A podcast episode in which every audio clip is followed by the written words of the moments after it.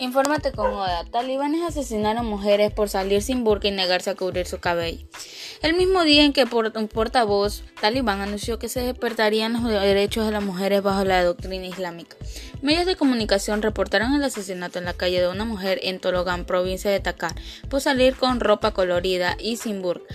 Reportes indican que la mujer que se había negado a cubrirse el cabello y el rostro con el tradicional burka fue requerida en la calle de por talibanes.